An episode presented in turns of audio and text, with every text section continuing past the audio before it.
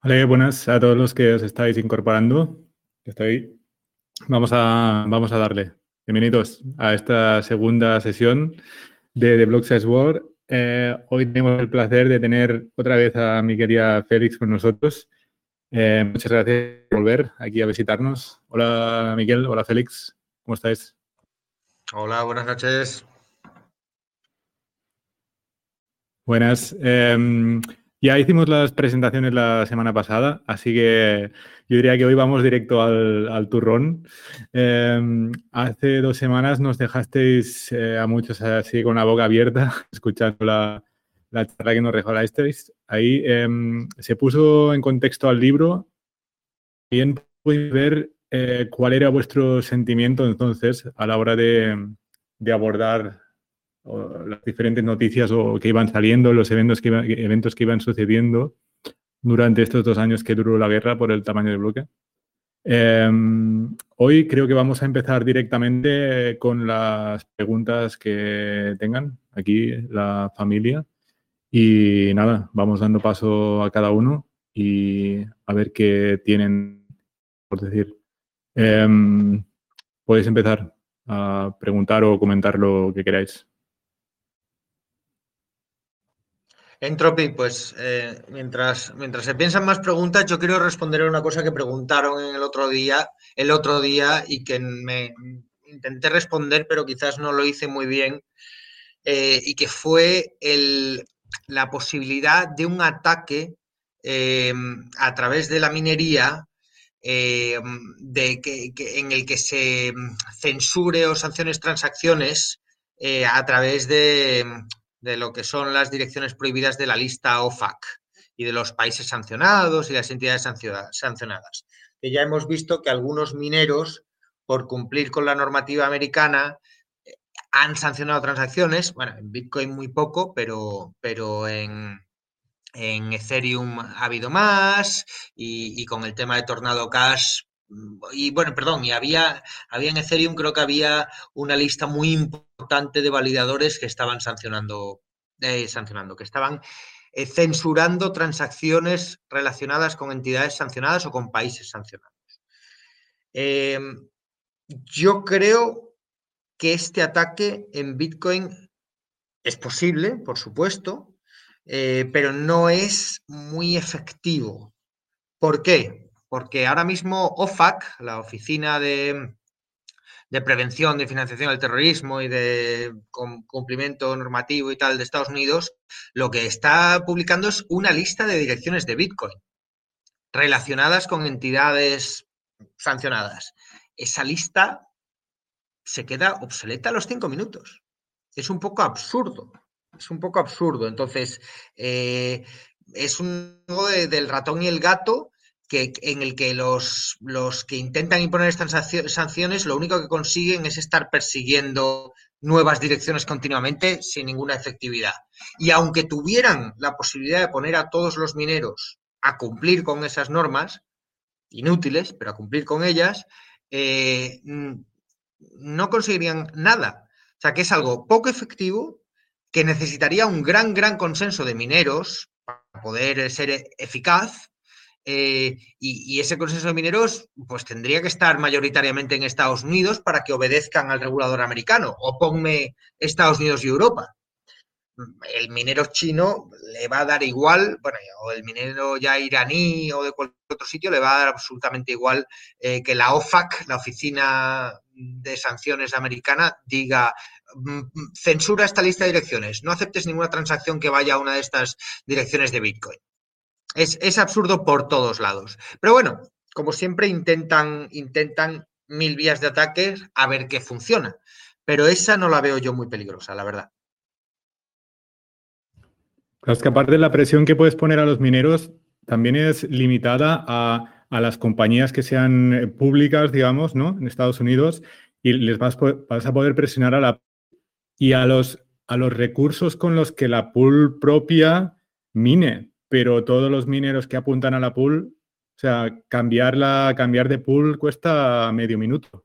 Ah, claro, claro, ah. los mineros tienen mucha facilidad de, moverse, eh, tanto de mover el software como de mover el hardware.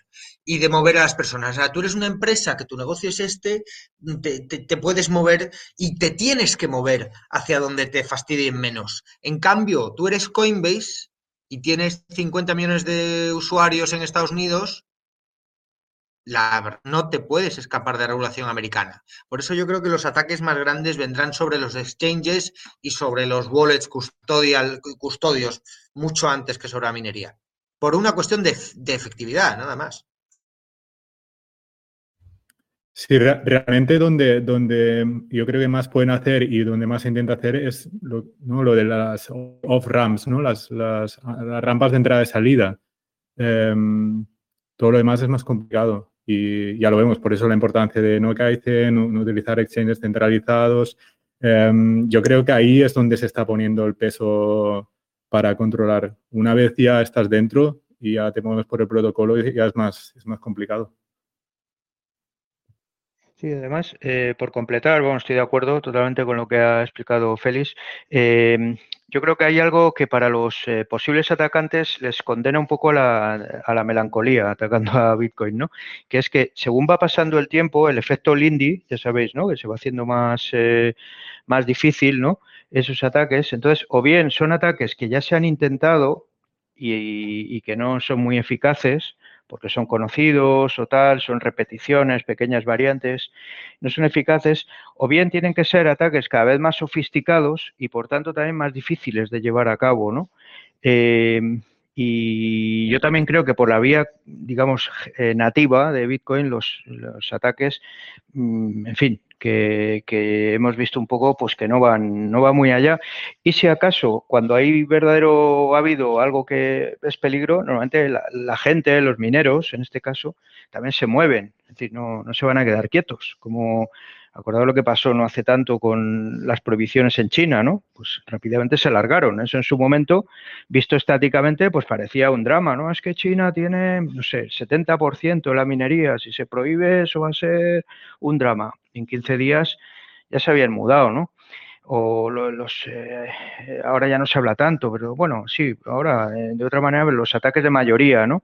Eh, pues ha habido momentos en que ha habido hace años que hubo eh, pools que tenían, que tenían mayoría y al final los, mineros se, mueven, se reparten, no hay incentivo a atacar. En fin, otra cosa es todo el tema de un RAM que decía Entropy y tal, eh, los exchanges, los puntos calientes ahí de intercambio, eh, las partes reguladas, ahora lo de los ETFs, es otro, otro cantar, ¿no? Pero ahí ya, digamos, como que uno está expuesto a, en fin, como al mundo fuera de Bitcoin, ¿no? Entonces ahí Bitcoin pierde sus, bueno, Bitcoin, los que usan Bitcoin de esa manera, es decir, de una manera no nativa, eh, pues están expuestos a, los peligros de, de, los productos financieros mm, generales, ¿no? Sí, el que compra un ETF está comprando el pasivo del emisor del ETF. Eso es, eso es. Y, es verdad que, bueno, se dice, no, pero es que si, si todo acaba siendo ETFs y si Coinbase tiene, no sé, 90%, pero claro, son is, y, ifs, ¿no? que, que, en fin, que ya se verá si eso pasa. Es muy poco probable, ¿no? Que eso suceda, pero en fin. Bueno, espérate que hackeen un ETF, porque ya hemos visto el otro día eh, uno de los ETFs ha sido lo suficientemente valiente, no me acuerdo cuál, para publicar la dirección de Bitcoin donde los tienen todos depositados. Inmediatamente se ha visto que era un legacy address, eh, ni siquiera era multisig y que, y que está todo ahí con una sola firma. O sea, espérate tú a que, a que eh, uno de estos meta una pata, eh, use un equipo no seguro y le roben una clave privada y, se vayan con 500 millones de dinero del ETF. Ahí podemos ver grandes escándalos también. Va a haber, va a haber. Yo creo que lo de los ETF se ha pensado muy mal porque básicamente lo que se ha generado es una capa de, contraparte, de peligro de contraparte y eso pues como ha pasado en su momento con los exchanges, son puntos únicos de fallo y acabará pasando factura. Pero bueno, ya sabemos, Bitcoin es antifrágil y esas cosas permiten que de manera dura pero que mucha gente aprenda, o sea, que no hay atajos. Entonces, si tú quieres un producto financiero que te simplifique tu exposición a Bitcoin, pues corres ese tipo de peligro. Seguramente la siguiente vez ya no lo hagas. No sé, es un poco duro, pero, pero es como se aprende también en este, en este bueno, Pero, pero, pero, no es que todo el mundo vaya a caer. O sea, habrá un susto, no, claro, claro. se lo hará mal y entonces los demás inmediatamente reaccionarán porque teniendo millones en juego, eh, eh, miles de millones en juego, el incentivo y la presión de todos sus inversores y los bancos y los accionistas diciéndole, oye, asegúrame de que esto que le ha pasado a, Vanguard o a quien sea, no le puede pasar al tuyo. Y entonces se pondrán las pilas. Y entonces sí, el aprendizaje será a base de tortas, pero no significa que todo el mundo se lleve la torta. Eh, se la llevará uno y los demás reaccionarán, si son profesionales. Sí, sí, salvo escenarios muy improbables, como creo que era, eh, no sé si era Álvaro quien lo decía, como una orden ejecutiva, ¿no? Eh, la 6103. O, la confiscación del oro. La confiscación del oro. Eso es, que, es muy poco probable, pero que fuera todo. Pero claro, esos peligros existen, obviamente. Pero yo, yo creo que, que todo esto también sirve para ir eh, aprendiendo. Es decir, también se aprendió con toda la experiencia de Mongox y, claro, es una vía dura de aprendizaje y obviamente no, todo el mundo, no todo el mundo de primeras lo, lo, percibe, ¿no? Esos peligros. Pero bueno, eso forma parte del día a día de Bitcoin desde el minuto uno. No hay que asustarse por eso, al revés. Es lo que lo hace fuerte también. Si hubiera un punto único de fallo en Bitcoin, que no lo conocemos, pero si lo hubiera, pues y se descubriera, pues, pues significaría que, hay algo que mejorar, que corregir, que aprender. Y, es así como esto se va haciendo cada vez más fuerte. Eh, Bitcoin es eh, puramente pensamiento adversario desde el minuto uno y, tiene que estar expuesto. Es como los organismos vivos, que para hacerse fuerte, para generar anticuerpos, tienen que exponerse a, a las amenazas. Hablando de adversarios, tenemos en las noticias a Fake Toshi también, que parece que va a perder el juicio y, no solo parece que va a perder el juicio, sino parece que le han vuelto a pillar en falsificaciones muy burdas. Eh, como ha sido una de ellas que, ha, metido eh, código para demostrar que sabía programar en C++, ha metido código C++ usando funciones eh, ha sacado un programa suyo antiguo del año 2011 de C++ usando funciones que según el propio programador, desarrollador jefe de C++ no se inventaron hasta 2017 o no se incluyeron hasta 2017. Y, varias cosas de esas le han pillado. Es tremendo. Madre mía, cómo sigue este hombre, ¿eh? Yo no sé cómo aún le aceptan juicios. Ha sido muy, gorda esa, porque ha sido el, creador de C++, el Bjarne Stroupuch, como se diga, eh, el, que le, el que le contestó, ¿no? me parece, si no me equivoco, le dijo que estaba, que eran funciones que no existían, entonces, en fin.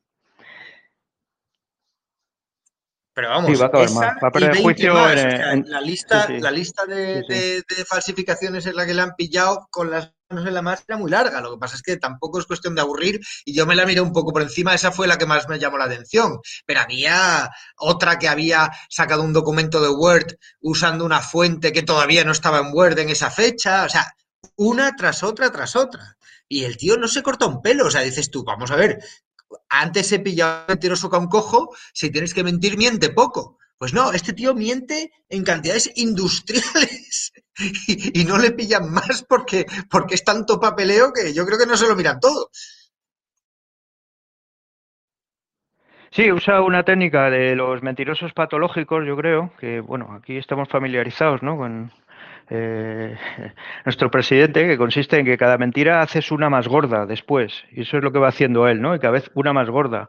Y entonces eh, no tiene fin. No sé, supongo que en algún momento, pues sí, por vía judicial o algo de esto, pues acabará, acabará parando. Pero de momento su técnica es esa. O sea, una mentira la cubre con otra mayor. Y bueno, no sé.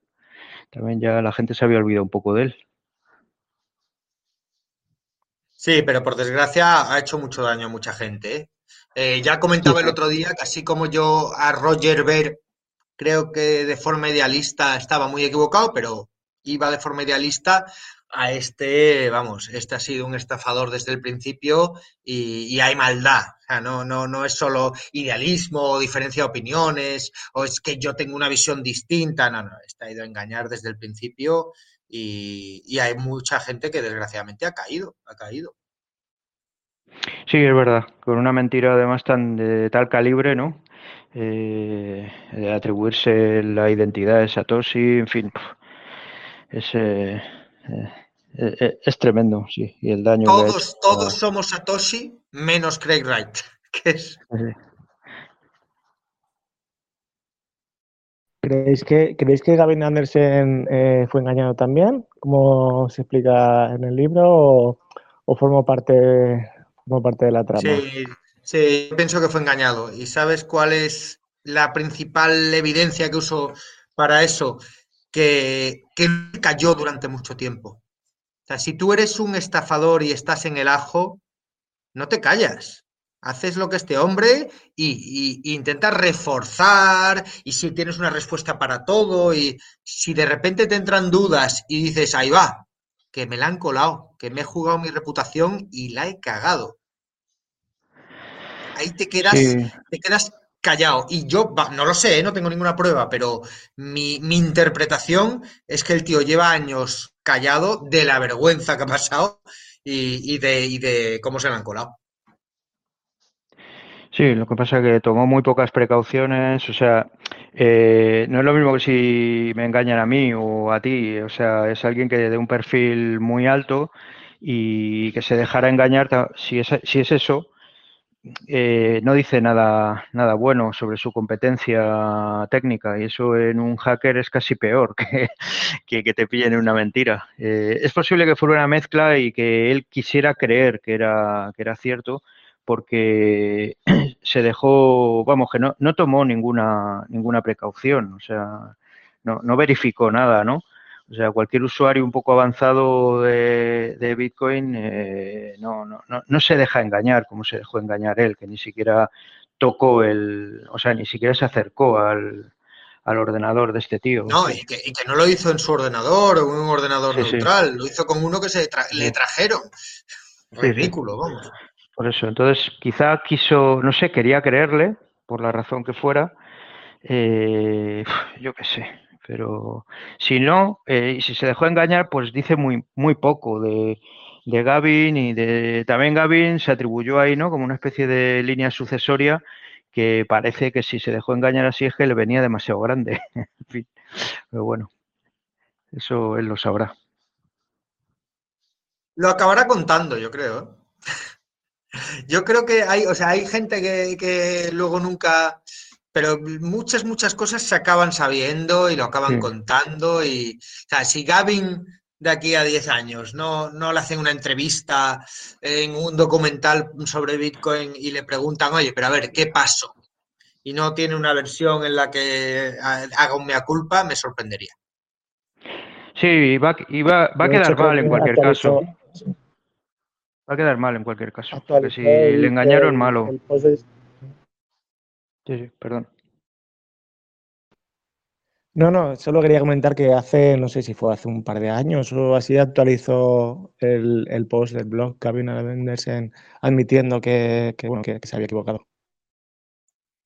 Pues fíjate, si es que sí, casi. A mí, a mí lo, que me, lo que me hizo sospechar mucho fue el silencio. O sea, si, tú estás en la estafa, pues eh, no te callas. sales ahí a todos los altavoces, pero bueno, ya lo he dicho, ya. Yo recuerdo de primera mano aquello, eso lo, recuerdo bien, y todo, o sea, la gente, mucha gente se lo dijo eh, desde el minuto uno, que le habían engañado. O sea, la gente presumió buena fe y le dijo que eso no, y él pues se lo negaba, eh, Gavin también muy, es muy arrogante. Sí, sí, sí. Gavin es muy arrogante y no quería reconocerlo eh, de ninguna manera. Y pues sí, mira, si lo acaba reconociendo, pero claro, al cabo de un, de un montón de años, en fin. Es, que había, había, un episodio un poco vergonzoso. Sí, sí, perdón. Había, había gente esperando para hacer la comprobación. El mismo autor lo dice en, un, en el capítulo de Efectoshi, creo, si no recuerdo mal, que dice, yo estaba delante del ordenador preparado con el con dos ordenadores, no abierto el otro para comprobar las firmas y tal. Y dice, tan pronto como vi el papel me di cuenta que aquello era una farsa y, y un sinsentido. Pero bueno, un sinsentido mm, lo suficientemente técnico como para que mucha gente, mm, para empezar los periodistas, los periodistas que estaban por ahí que no tenían ni idea, eh, cayesen todos y lo, y lo multiplicasen con sus altavoces mediáticos y tal de la BBC y del Financial Times y de todos los demás. Sí, es que para colmo la verificación era súper simple. O sea, es como lo de las verificaciones de, que un bloque es correcto o no, que no requiere eh, unas eh, facultades técnicas muy avanzadas. Y entonces este lo que hizo fue una nube de humo ahí, ¿no? Para que pareciera, pero no era más que lo único que tenía que hacer era firmar algo con alguno de los primeros, con la clave privada de alguno de los primeros bloques, ya está. O sea, no tenía que hacer más. Y eso nunca lo hizo. Se le ha pedido un millón de veces. Y era lo que le tenía que haber pedido. No, no se tenía que haber complicado más, eh, Gavin. Y por eso es tan chocante que se dejase engañar, porque, en fin, todo, todo muy raro. Pero bueno.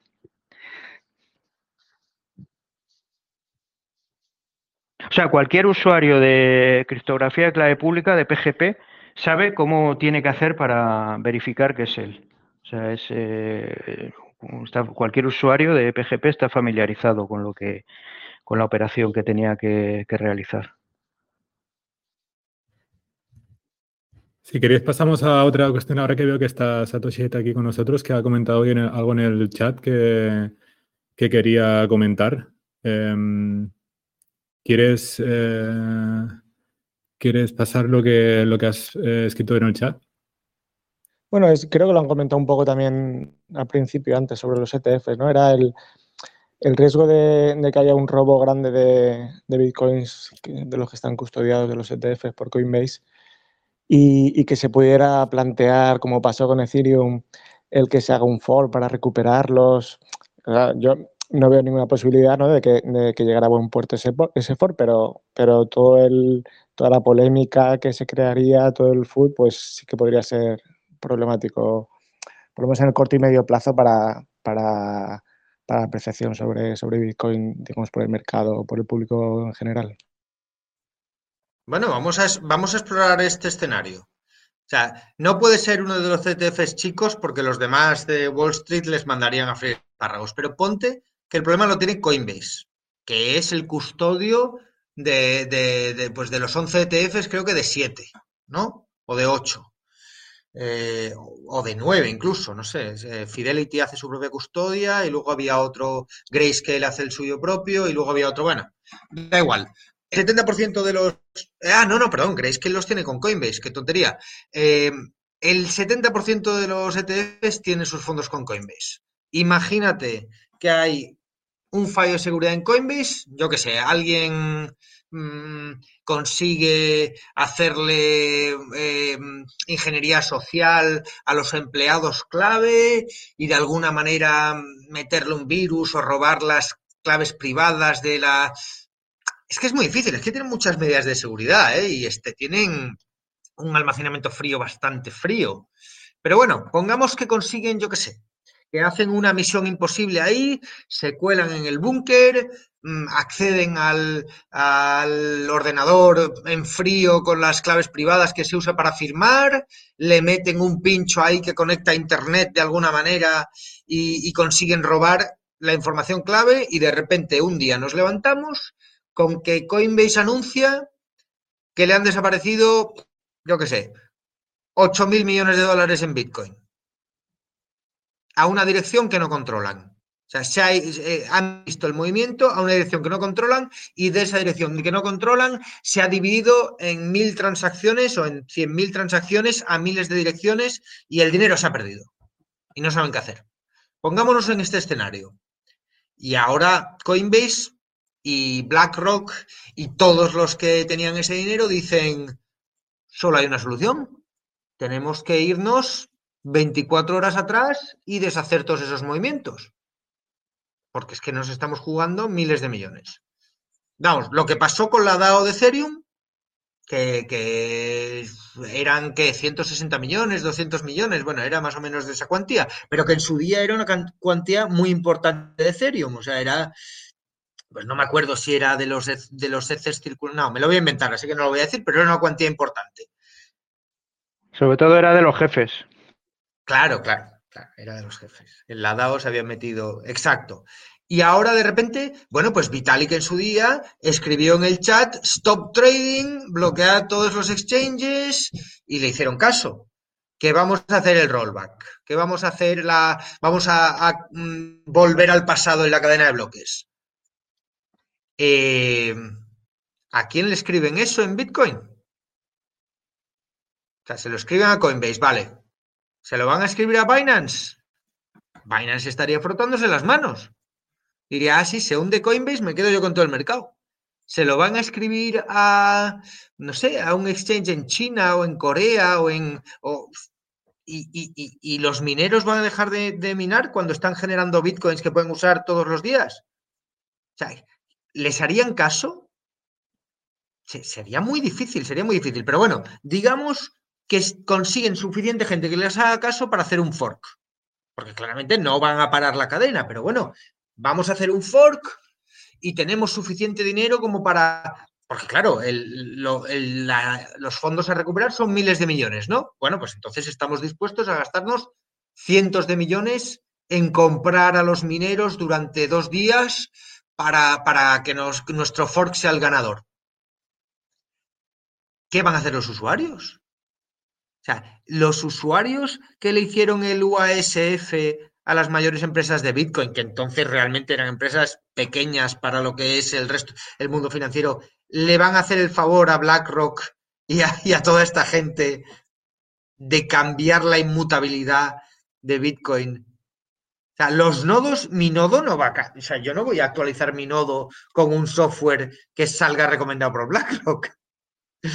por mucho que compren al, al, al dev, al malos devs o a quien sea. O sea, lo veo, lo veo muy difícil, pero bueno, es un escenario que me interesa explorar mentalmente, como, pero me cuesta mucho, mucho imaginar que, que decenas de millones de bitcoins por todo el mundo estarían de acuerdo o, o no se defenderían con uñas y dientes de algo así. Yo lo veo, yo lo veo imposible. Eh, primero, lo que cuento que existe la experiencia previa, es decir, que ya conocemos lo del DAO y, casi la identidad de Bitcoin se formó ahí, ¿no? Todo el tema de la inmutabilidad eh, frente a, a, la marcha atrás que se hizo en Ethereum, ¿no? Luego que Bitcoin es muchísimo ya más grande de lo que era Ethereum entonces y poner a tanta gente de acuerdo es que es imposible.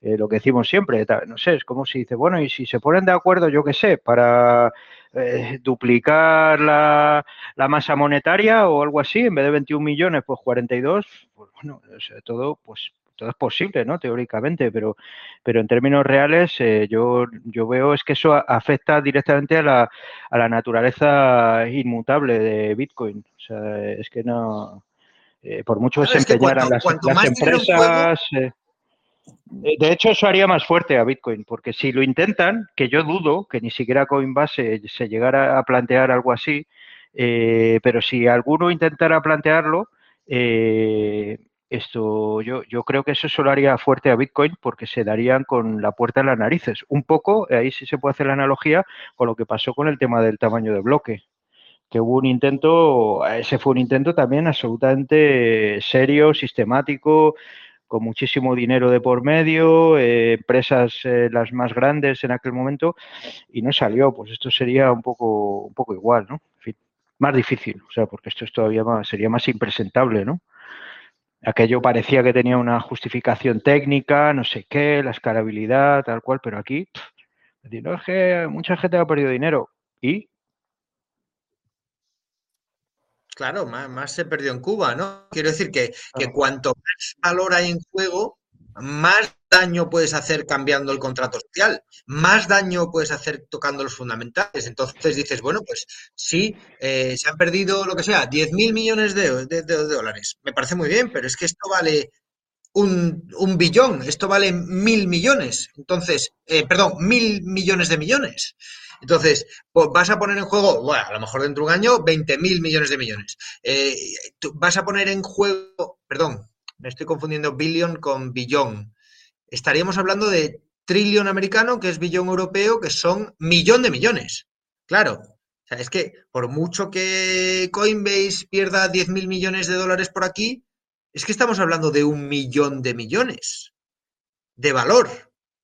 Bueno, ahora mismo concretamente serían 800 mil millones de dólares de la capitalización de Bitcoin, ¿no? Pero claro, toda esa gente no va a poner su valor en juego tocando los fundamentales de esto para echarle una mano al 1 o al 2% o ponga el 5% del valor. Lo veo, estoy contigo, o sea, veo muy difícil, incluso con gobiernos detrás, con las mayores empresas del mundo detrás, veo muy difícil que, hicieran eso. Tenemos una pregunta. A ver, ahí. Tenemos una pregunta ahí que, de Bitcoin solo que decía que, que se tenía que ir. Y nos ha dejado algo aquí escrito. Dice, me tengo que ir, pero me hubiese gustado preguntar a ver qué pensabas que pasaría si Satoshi nunca hubiese puesto el límite de un megabyte antes de irse. ¿Tendríamos una guerra de bloque parecida? Yo creo que sí, muy parecida. el tema de la escalabilidad siempre va a surgir en las redes que están creciendo mucho y si no surge por el tamaño del bloque, surge por otra cosa. Surge por la velocidad, surge por, o sea, cualquier parámetro va a ser un punto de debate cuando estás multiplicando los usuarios por mil, por cien mil, por un millón. Eh, justo el otro día estaba repasando una tabla que tengo de estimaciones de usuarios de Bitcoin. Y bueno, aquí cuando se habla de usuarios siempre hay un debate muy gordo sobre qué consideras un usuario o no, pero bueno, yo tengo una definición un poco amplia porque es la que usaba desde el principio, entonces la voy a mantener y según esa definición, con los datos que hay ahora mismo, estaríamos hablando de alrededor de 500, 480, 500 millones de usuarios de Bitcoin en el mundo ahora mismo. Insisto, en una definición amplia. Si usamos Pareto, por supuesto, habrá muchos que lo usen poco, que lo hayan usado una vez y entonces reduces el número mucho. Pero bueno, lo importante es la evolución la evolución sigue siendo la misma, o sea, se sigue doblando el número de usuarios cada año prácticamente. De media, de media. Hay años en los que crece más lentamente, hay años en los que, en los que hay burbuja y se triplica o se multiplica por cuatro, pero a lo largo de toda su historia ha seguido una curva de adopción exponencial. Bueno, la, la famosa curva en S de la adopción tecnológica que hemos visto utilizada con Internet, con los teléfonos móviles, con todo lo demás, la está siguiendo Bitcoin. Y si esa curva continúa dos o tres años más, pues estaremos viendo mil millones de usuarios, dos mil millones de usuarios, cuatro mil millones de usuarios y hasta que prácticamente toda la población de la Tierra conectada a Internet use Bitcoin. No hay, o sea, obviamente la escalabilidad siempre va a ser un problema. Hasta que lleguemos a algo que puedan usar mm, 15 mil millones de personas, por poner un número, rápidamente y fácilmente, va a haber un, problema constante y una lucha constante. Entonces, el tamaño de bloque fue el campo de batalla mm, que se escogió en ese momento porque era un parámetro relativamente fácil de modificar, mm, que, que, ponía un límite muy, muy claro a las transacciones, pero bueno, mm, no es el único, no es el único parámetro, no es el único parámetro. A lo mejor la respuesta a lo que ha preguntado eh, Bitcoin solo es que si Satoshi no hubiese puesto el límite de un megabyte, ¿habría sido un poquito distinta la, la guerra del bloque? Sí, podría haber sido por otro parámetro, pero habría habido una. O sea, cuando una red está creciendo tan rápido, eh, y bueno, otros que sabéis más de esto que yo, podréis poner muchos ejemplos. Eh, yo, yo, a ver, yo es que los que tengo en mente más claramente son las redes de telefonía móvil que, y, Internet, que son las dos cosas que yo he visto crecer a lo largo de mi vida y que he seguido un poquito al detalle, pero, estoy seguro que, cuando se estaban instalando líneas de ferrocarril por, por Inglaterra durante la Revolución Industrial, los debates eran igual de intensos, ¿no? Cuando algo está creciendo tan rápido, la escalabilidad siempre es un problema. Un buen problema que tener, es un síntoma de éxito, pero siempre va a ser un problema. Sí, no dejan de ser problemas eh, circunstanciales, no son esenciales. Y pensad que estamos en un entorno donde que es puramente ingenieril. Los ingenieros, eh, su especialidad es encontrar soluciones. ¿no? Llevo más de 20 años escuchando, por ejemplo, que, la, que las IPs de IPv4 pues están acabando y se van a acabar y por muchísimo antes pues ya se han encontrado soluciones paralelas que se usan poco como IPv6 pero bueno ahí está preparado yo no sé, es interesante esto que plantea Bitcoin solo, qué, pasaría, qué habría pasado. Yo creo, eh, especulando mucho, eh, si no hubiera puesto el límite Satoshi, pues seguramente lo que habría pasado es que habría que haberlo puesto. O sea, que alguien lo hubiera propuesto después, ¿no? Eh, a lo mejor entonces hubiera habido guerra por cuánto era ese límite, ¿no? O a lo mejor no. Es decir, que hubiera sido más fácil llegar a una solución de consenso. eso es imposible saberlo, ¿no? Pero yo creo que no se hubiera dejado sin límite. O sea, que Satoshi lo puso por lo puso por algo y aunque Satoshi no hubiera caído, que cayó en ello, era obvio que eso era un problema, porque si no los bloques, eh, si no tenían límite, pues cada vez hubieran sido más grandes, hubiera cabido ahí pues, eh, pues spam, absolutamente de todo, y entonces hubiera sido ingestionable la red porque, porque la blockchain eh, sería, sería inmanejable, ¿no? Eh, entonces eso, bueno, mucho antes de llegar a ese punto, pues se hubiera propuesto, como otras cosas, ¿no? Que se van proponiendo y se van, se van llevando, llevando a cabo. Igual que se hizo con Satoshi, pues se hubiera hecho sin Satoshi. A lo mejor pero Miguel, costado años en llegar a un acuerdo, podría ser, ¿eh? pero eso, eso pasa con otros VIPs. Algunos VIPs, el Taproot se, se estuvo años, con Segwit igual, ¿no? En fin, que... Sí, sí, feliz. Miguel, ¿tú cómo ves? O sea, cuando Bitcoin tenga, si, si así llega a ser 4.000 millones de usuarios, o sea, cuando cada adulto en el planeta tenga Bitcoin como si tiene en su teléfono móvil como si fuera lo más normal del mundo. ¿Cómo? O sea, no puede ser todo on-chain, obviamente. Tendrá que haber capa 2, capa 3 y capa 4, ¿no? ¿Cómo, lo, cómo ves, cómo imaginas eso?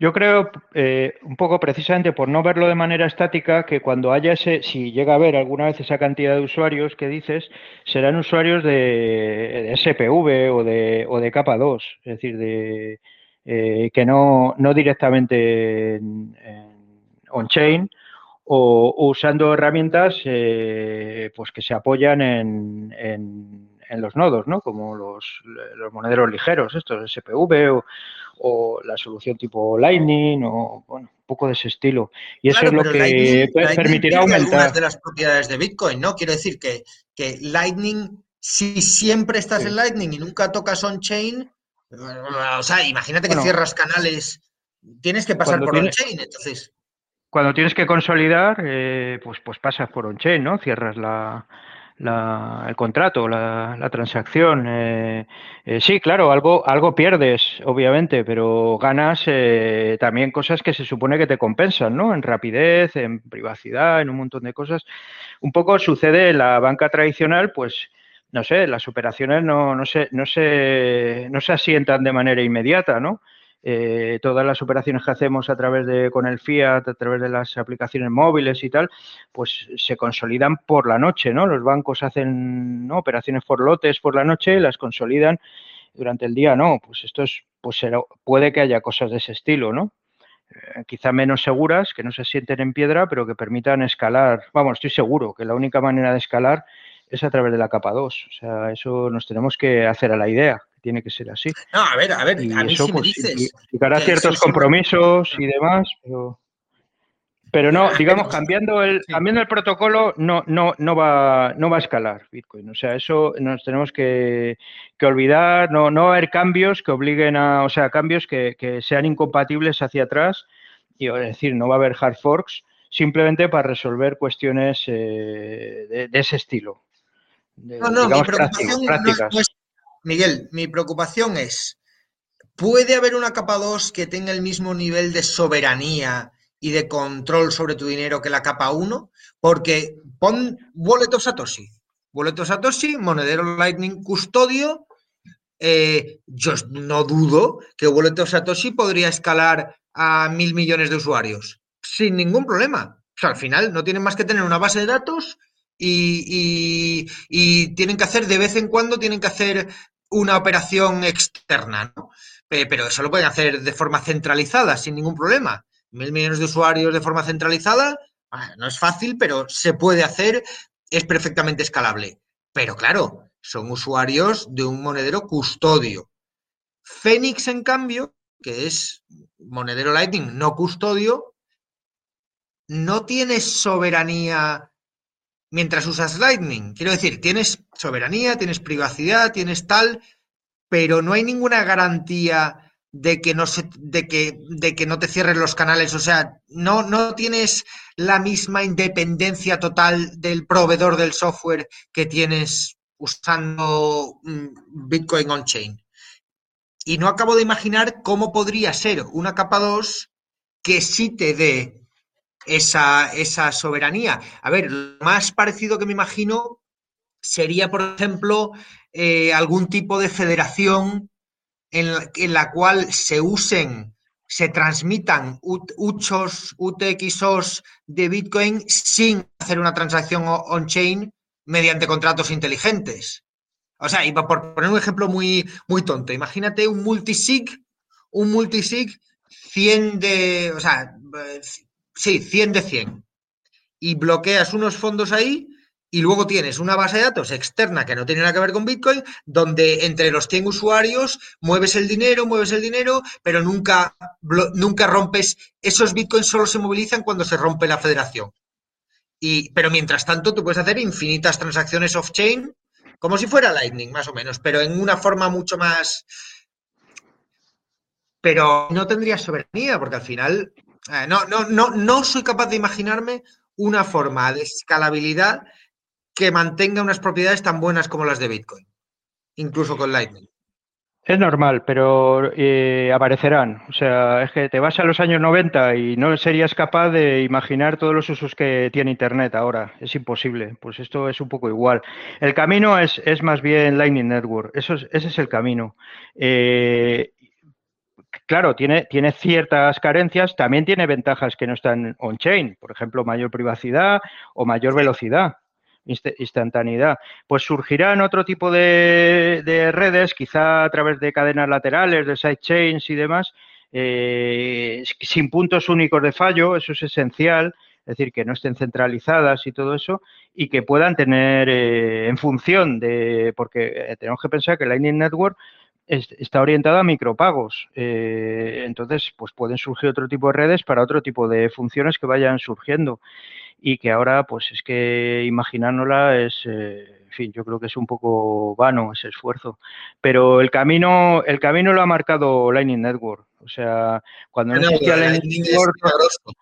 Lo de Lightning es milagroso y yo cada vez que oigo críticas digo, pero a ver, si es que yo lo uso todos los días con Noster y, y funciona a la perfección. Funciona Solo hay que ver, claro, hay que remontarse justo a la época que relata el libro, entre el 2015 y el 2017 no, no existía Lightning Network, eh, había un paper ya y todo eso, pero bueno, que eso lo conocían los académicos y poco más.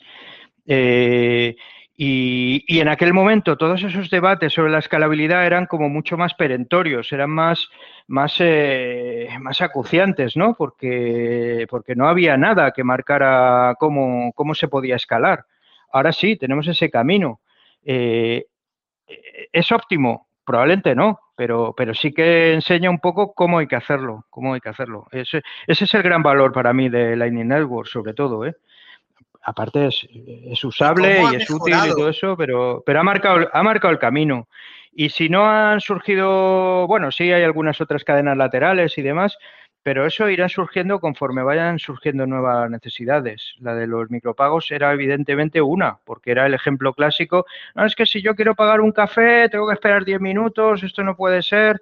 Acuérdate, la época de la calle ¿te acuerdas? El café era un de debate. Claro, era un punto de debate. Nadie va a pagar café con Bitcoin. E, e, exacto, era, un, era una preocupación como que no servía para esto, no es dinero, porque si no se puede. había también ¿no? fallos de teóricos que luego pues hemos ido aprendiendo de, que el dinero es mucho más que pagar cafés, ¿no? Eh, tiene muchas más funciones. Pero, pero bueno, era quizá lo más perentorio, como ese uso. Y luego se ha visto, cuando ya lo hemos tenido, pues se ha visto que tampoco era tan importante, porque luego decía, ah, pues si yo lo que no me quiero son gastar los bitcoins. Entonces ya no parece. Claro, exacto, exacto. Pero bueno, yo, yo creo que conforme vayan surgiendo nuevas necesidades de, eh, no sé, productos financieros, por llamarlo así, pues irán surgiendo más cadenas laterales que tengan las propiedades que se busquen. Con los micropagos, que era lo que se buscaba, sobre todo la, instantaneidad, era muy importante. No, hay que esperar 10 minutos, pues ya no, ya no hay que esperar. Y bueno, pues como bola extra, pues la, mayor privacidad y eso pues era y bueno luego que fuera distribuido en fin Lightning Network fue fue un gran yo creo que ha sido un gran una gran aportación que todavía está por desarrollarse en toda su potencia no pero que insisto para mí sobre todo ha indicado el camino el camino por el que tiene que crecer Bitcoin que ya ha quitado toda la presión que había de que había que modificar el protocolo Acordaos cómo era entonces también, aparecían todas las shitcoins, y entonces, no, no sé cuál es más segura, no sé cuál es más rápida, no sé cuál es. Y entonces había como una especie de presión hacia los desarrolladores de como si fuera una, startup, que había que meter funcionalidades, eh, porque si no, pues parecía que se quedaba antiguo eh, Bitcoin. Toda esa presión, no digo que haya desaparecido completamente, todavía hay gente que, un poco piensa en esos términos, pero yo creo que ya es eh, mucho más manejable.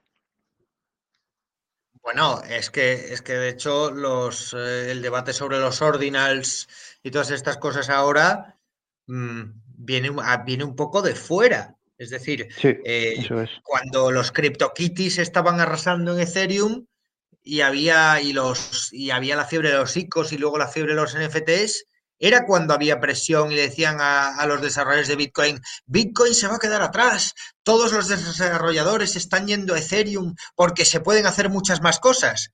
Y los NFTs han muerto en, su, en el 98%, los CryptoKitties por supuesto desaparecieron, los, y la mayoría de, los, de estas cosas en Ethereum se han quedado a un nivel infinitesimal frente a las burbujas anteriores, los ICOs ya ni, ni te digo, y sin embargo, estos exiliados que estaban haciendo esas cosas ahí, ahora vienen a Bitcoin a ponerlo en Bitcoin a ver si consiguen reactivar sus burbujas y, pero, nadie les, pero nadie se lo pedía, o sea, nadie les había demandado, oye, no, esos NFTs que van también en, que se venden también en, en Ethereum, ¿por qué no los traes a Bitcoin? No, han sido ellos, han sido los promotores los que lo han traído, no ha habido una demanda de eso.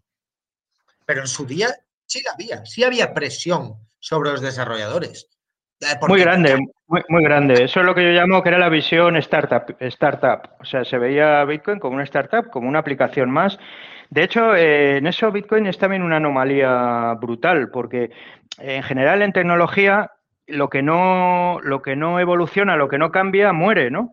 O sea, como que el pensamiento conservador, que en general en nuestras sociedades está bastante minimizado, pues todavía en tecnología mucho más. Pues justo en Bitcoin lo conservador gana. en eso es, eh, o sea, digamos que es mejor eh, y eso lo vamos aprendiendo a la fuerza. Todo el mundo al principio tiene mucha prisa, pero bueno, ¿cómo no, no hay más cambios, no hay más mejoras, no hay tal? Porque tenemos esa culturilla de la app, de las apps, ¿no? De ir metiendo mejoras y no sé qué.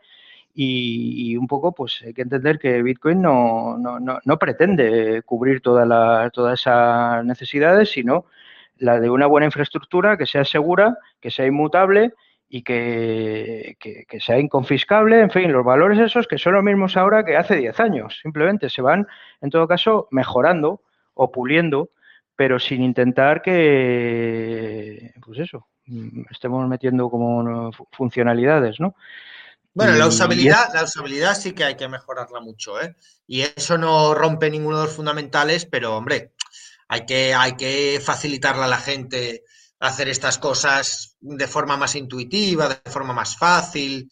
Eh, Lightning Network, por ejemplo, es increíble cómo ha mejorado. Eh, bueno, no te hablo ya de los tiempos de cuando se de, de lo que se cuenta en el libro, que, no estaba ni, ni, ni, hecho, pero sino, sino de hace un par de años, hace un par de años, todavía fallaban el 30 o el 40% de las transacciones de Lightning. Bueno, a lo mejor hace tres años, tres años.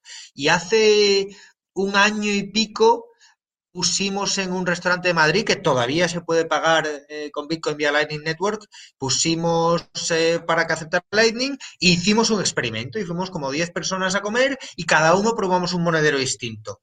Y yo saqué la estadística y, y fallaron 3 de 10, 3 pagos de 10.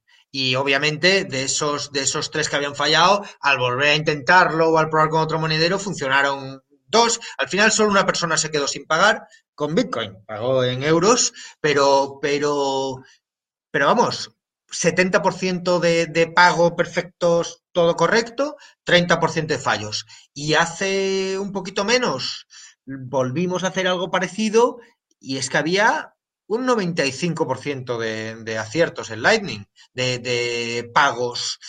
Te estoy hablando de transacciones que tampoco es que eran, o sea, no eran más grandes que microtransacciones, pero a lo mejor 20, 30 euros, o sea, no te estoy hablando de, un millón de satoshis, te estoy hablando de menos. Pero bueno, funciona, funciona. Ahora mismo funciona muy bien. Yo creo que ahora mismo, si le haces la estadística, te da más errores una tarjeta contactless de un banco que, que Phoenix Wallet.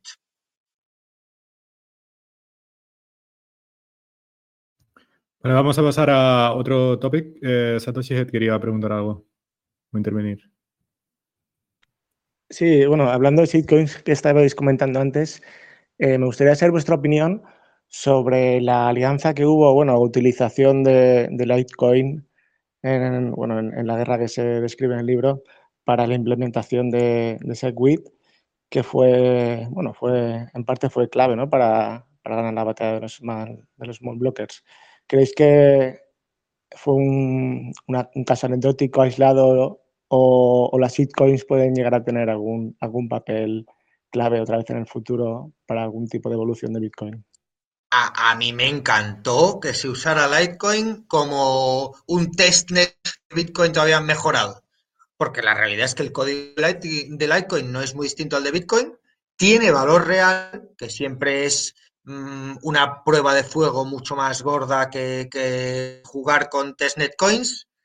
Y, y, bueno, pues mira, pues siempre quisieron ser la plata para el oro digital de Bitcoin, pues ahí tenían una oportunidad de mostrar eh, ¿En qué podían ser un poquito más rápidos que Bitcoin? Pues en probar las mejoras antes, las mejoras que ya tenían consenso y que ya se estaba discutiendo meter en Bitcoin. Entonces, eh, yo, este es un debate que siempre se, se, acusa a los muy maxis de odiar a los shitcoins. No, o sea, si no, si no nos gustara, a los que estábamos en Bitcoin desde, desde etapas muy iniciales, es porque nos creíamos en la experimentación, creíamos que había que probar cosas nuevas, creíamos que, merecía la pena un experimento frente a cientos de años de, del sistema fiat que tenemos y miles de años del oro. O sea, a pesar de que hay el oro, tiene 5.000 años de historia, ¿merece la pena probar algo nuevo?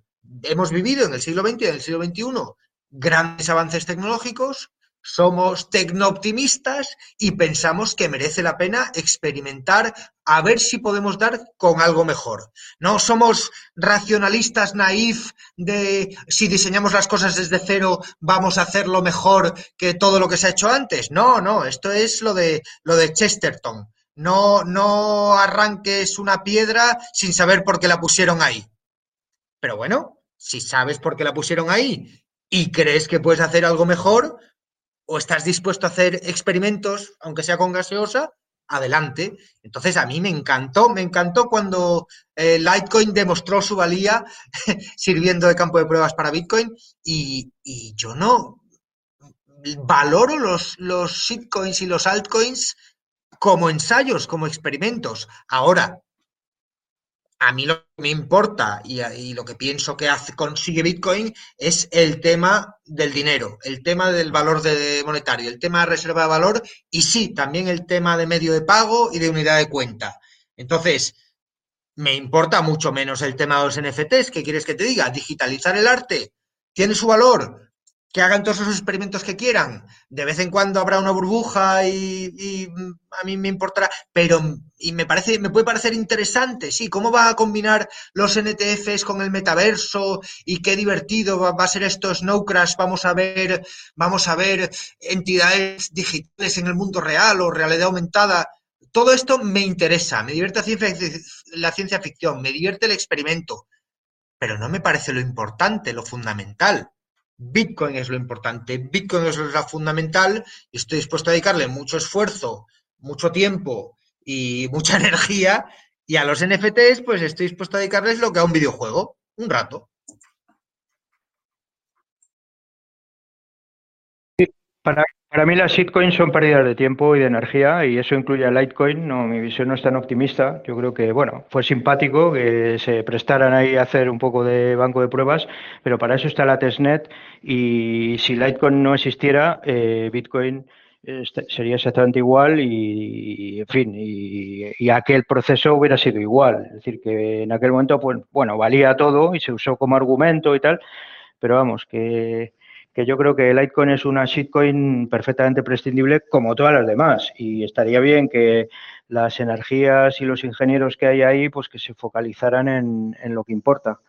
Pero, pero bueno, tampoco hizo ningún daño aquello. Pero sí que yo no le daría ninguna, ninguna relevancia más allá de, la anécdota de que ellos eh, implementaran Segwit primero, ¿no? Pero si no, pues se hubiera, bueno, se probó en la testnet y ya está.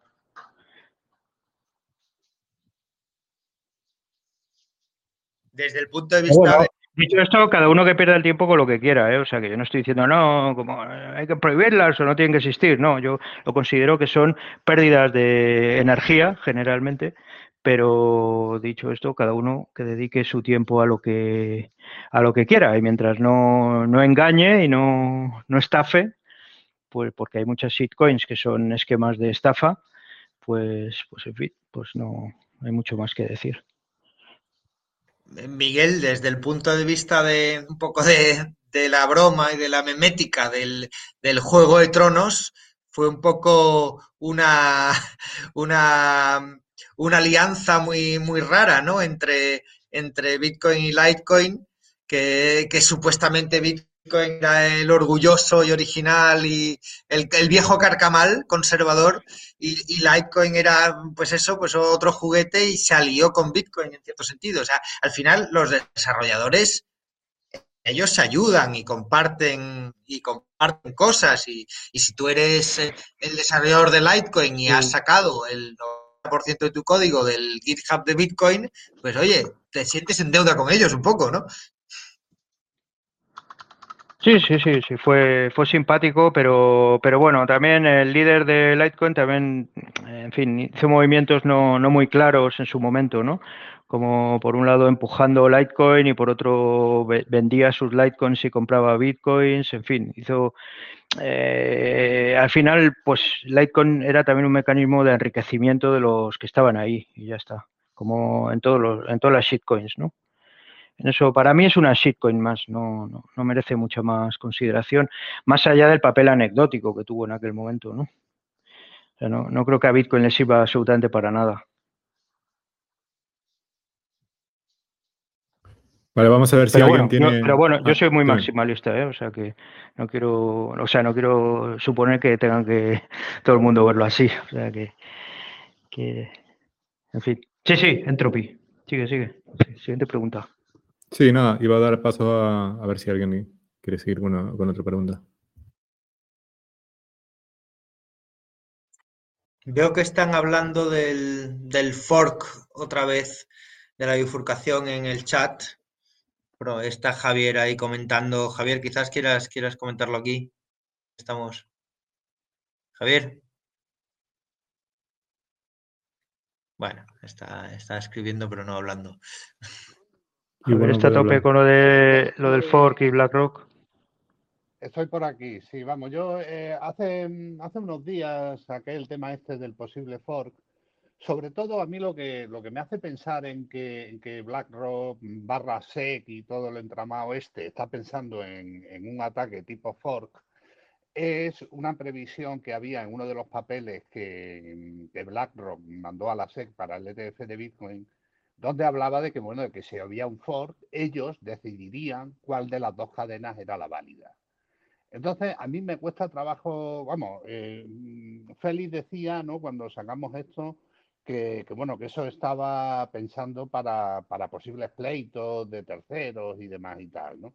Pero yo creo, a mí me da la impresión de que algo va a haber ahí, de que algún, por lo menos lo están rumiando y están valorando las posibilidades. Y claro, una de las formas, eh, que eso también leí un artículo hace poco sobre el tema de la importancia de los nombres, ¿no? Claro, cuando imaginemos que hay un, un Ford de, de BlackRock barra SEC y luego está el Bitcoin clásico, vamos a decirlo. Eh, entonces, ¿qué sucede? ¿Quién se queda con el nombre de Bitcoin? Eh, porque claro, los, y eso es algo que daría también para un debate enorme, ¿no? Los activos que tiene la DAO de Bitcoin, porque Bitcoin al final es una DAO, eh, cómo se protege, ¿no? Y eso, bueno, pues ahí ya veremos, ¿no? Porque mm, recordemos que Cry uno de los pleitos que puso a un exchange, fue mm, por, mm, no con base en la normativa de marca, sino con base en la normativa de consumidores, diciendo que el exchange estaba estafando o dando información engañosa a los consumidores, vendiendo como Bitcoin lo que no era Bitcoin. Para él el Bitcoin era el, la Bitcoin suya y el Bitcoin Bitcoin era eh, no, no, no era Bitcoin.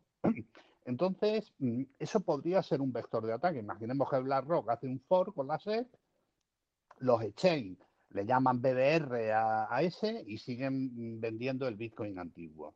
Entonces, le ponen pleitos a, todos los exchanges para que dejen de listar el Bitcoin como Bitcoin y que empiecen a listar como Bitcoin el suyo. Claro, eso mm, puede afectar, digamos, al, mercado, ¿no? De, alguna manera, ¿no? Esa es la, reflexión que yo me hago, ¿no? Que yo creo que eso es ponerle puertas al campo y un parche temporal.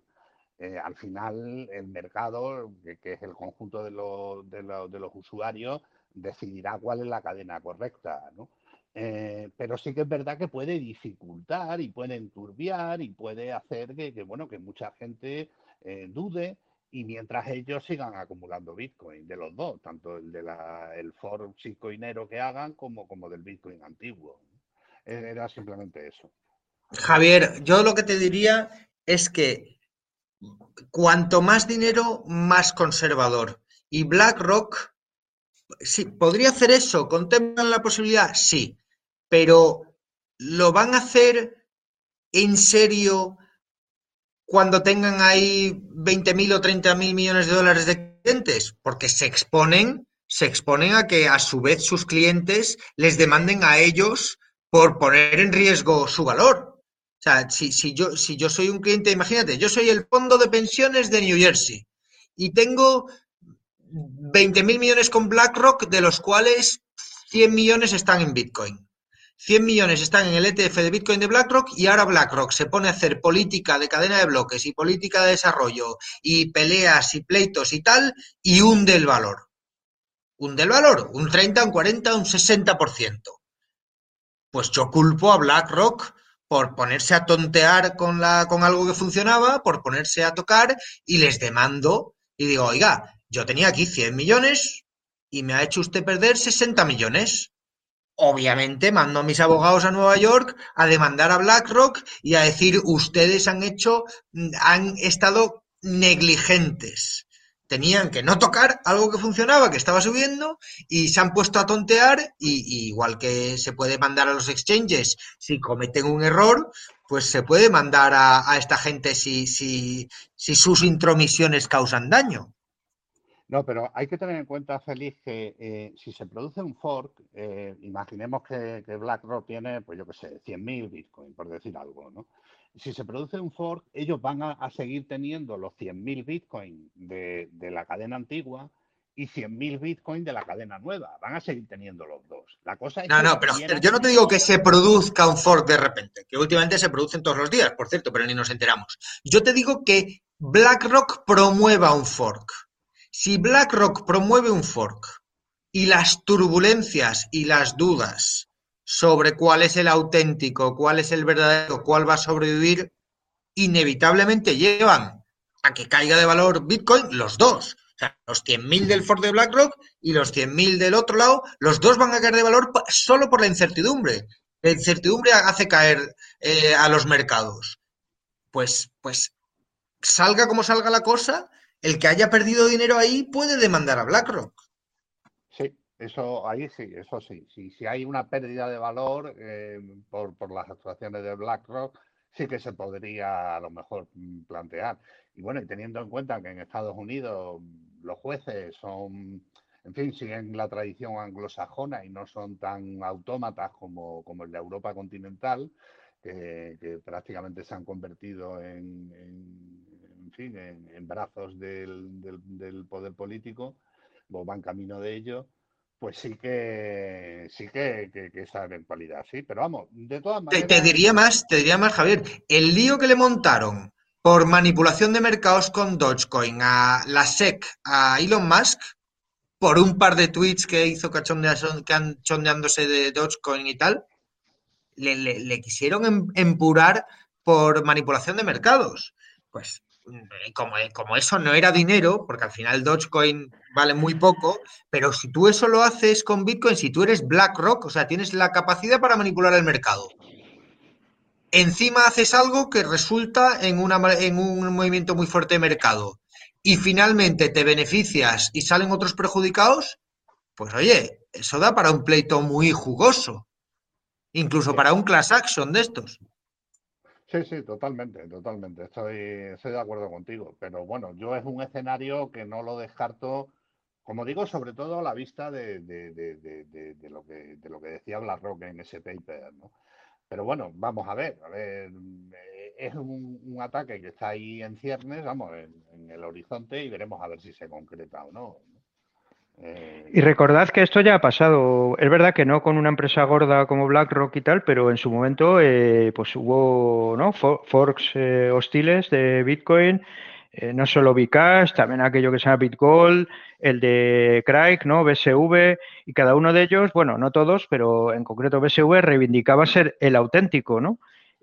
toda la guerra que hubo en los exchanges para los tickets y todo esto, ¿no? De, hecho, no sé, hubo ahí, me acuerdo que el, Bitcoin actual eh, hubo un tiempo que se etiquetaba como XBT o se cambió ahí, ¿no? Eso. Eh, eh se no, no, lo, lo de XBT es otra cosa, lo de XBT es otra sí, bueno, BCC, bueno, hubo diferentes tickets ahí, hubo una confusión muy grande en su momento. Eh, no hubo demandas ni nada, es verdad que no eran empresas como tales, pero, pero sí que hubo ese jaleo y vamos, que eso, eso lo hemos, lo hemos vivido. Y, en, y luego la otra batalla que podría ser, que no sé si te he entendido bien, Javier, con el tema, pero bueno, ese tema tú lo dominas muchísimo mejor que ninguno aquí, que es con el tema de las marcas registradas. Eh, que alguien, como pasó con Ethereum, ¿no? Que se quede, que quiera quedarse con el nombre. La diferencia es que Ethereum tiene una fundación detrás y tiene una, si no me equivoco, es una marca registrada, o lo era, por lo menos, lo estuvo, ¿no? Entonces ellos podían decidir quién se queda y quién no se queda con el nombre. Con Bitcoin no, no pasa eso. Ahora mismo nadie podría, bueno, aunque se intenta, intento, lo sabemos, ¿no? Pero nadie se podría apropiar el, nombre, ¿no?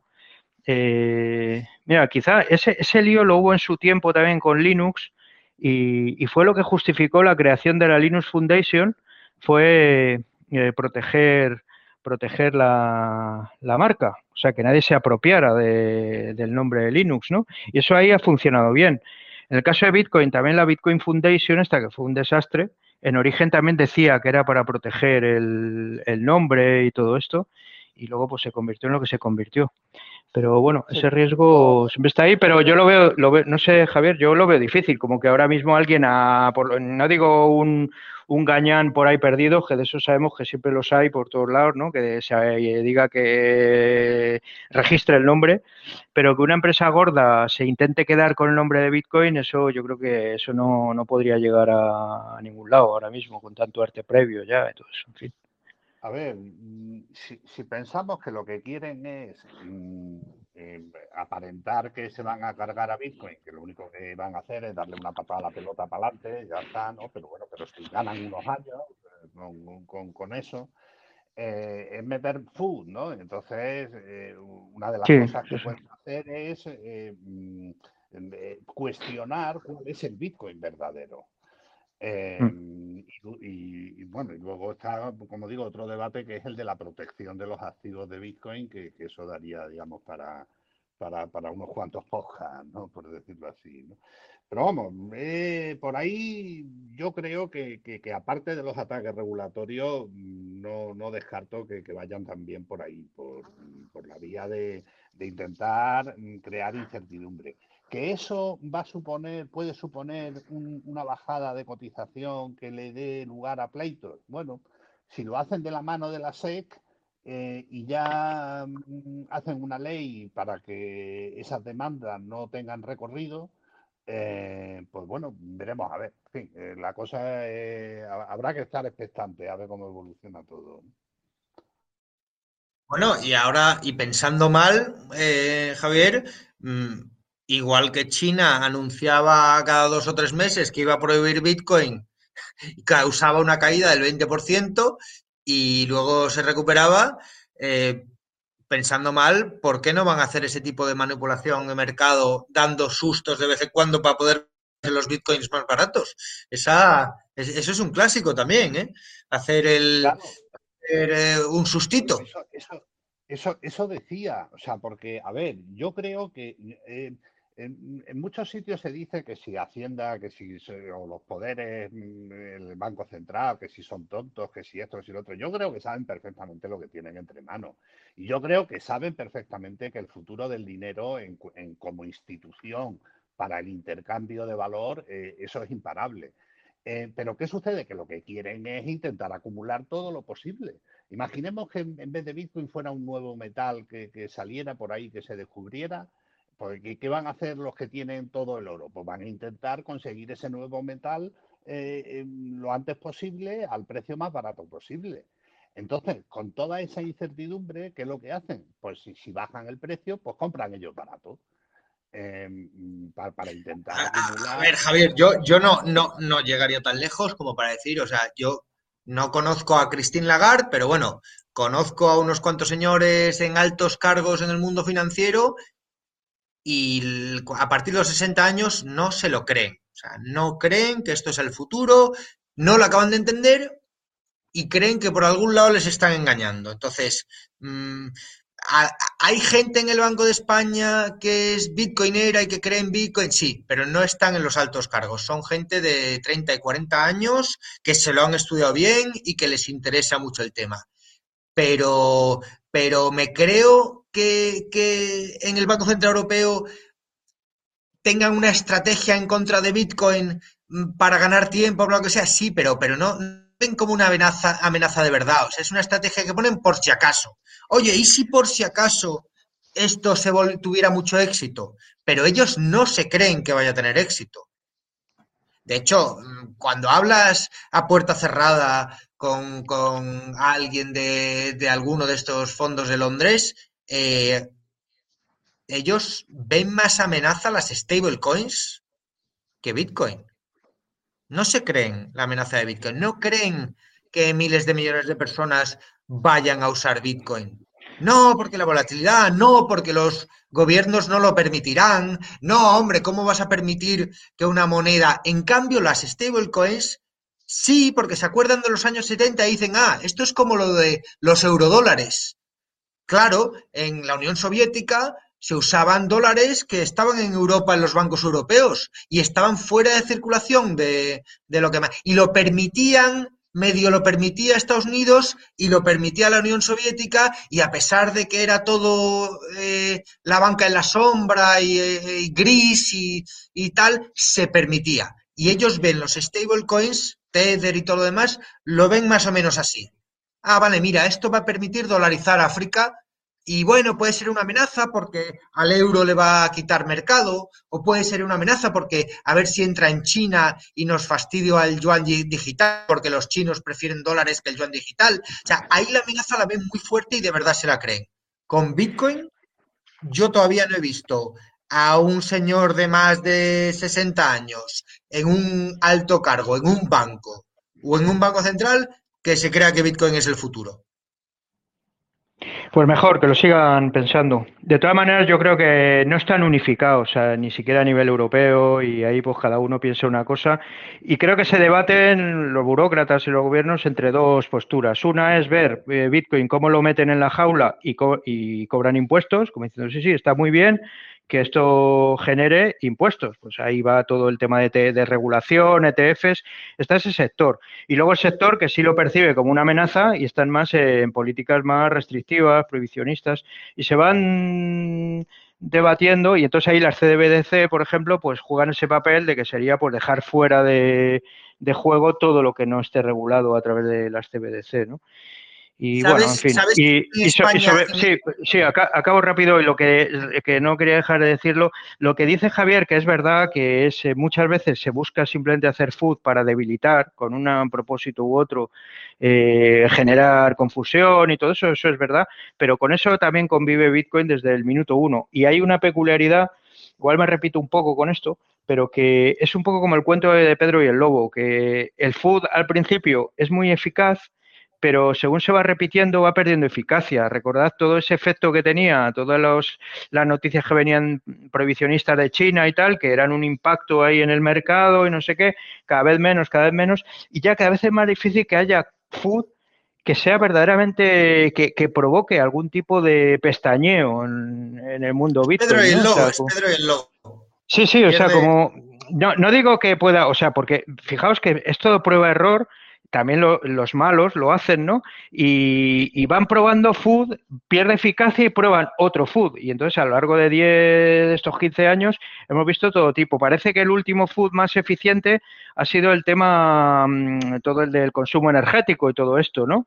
Que pues, la sociedad está muy sensibilizada con ese tema y no sé qué, y parecía que eso pues sí que sí que impactaba, ¿no? Pero ha perdido también bastante fuerza. Entonces, es como, ya sí, es que Bitcoin gasta como el, no sé, como todo Austria o como toda Suiza. Y, Perdona, y el contraataque, o sea, la defensa por parte de los bitcoineros ha sido brillante. O sea, has, tenido, has tenido, por un lado, el, lo de el aprovechar el gas metano expulsado, pero el gas natural expulsado tal, o sea que no solo tienes, no solo has demostrado que tienes usos de eh, minería de Bitcoin que es negativa en términos de carbono, o sea, no es que produzca poco CO2 y tal, no, sino que es negativa. Eso por un lado. Luego tienes a la, la contracampaña que se le ha hecho, la campaña esa de Greenpeace con la calavera, con la calavera de Bitcoin, eh, se le hizo una contracampaña, inmediatamente se, se, se sacó de dónde había sacado la pasta, que Ripple le había pagado a los de Greenpeace de Estados Unidos, sea, ahí, ahí hay mucha vigilancia contra ese tipo de FATs. o, lo, de, lo de Texas, en fin, hay casos de, sí, todo el uso de la energía desperdiciada, o sea que sí, sí, eh, ha sido de una brillantez extrema, cómo se le ha dado la vuelta para ser favorable al propio Bitcoin. Nuevamente es eh, un ejemplo de antifragilidad, cómo se ha respondido a ese food que era muy fuerte eh, y aparentemente pues eh, dañino y se ha convertido en algo a favor de Bitcoin, ¿no? No solo en el terreno del discurso, sino también se ha percibido todas las ventajas pues, para desarrollar eh, renovables o toda la energía desperdiciada, etcétera.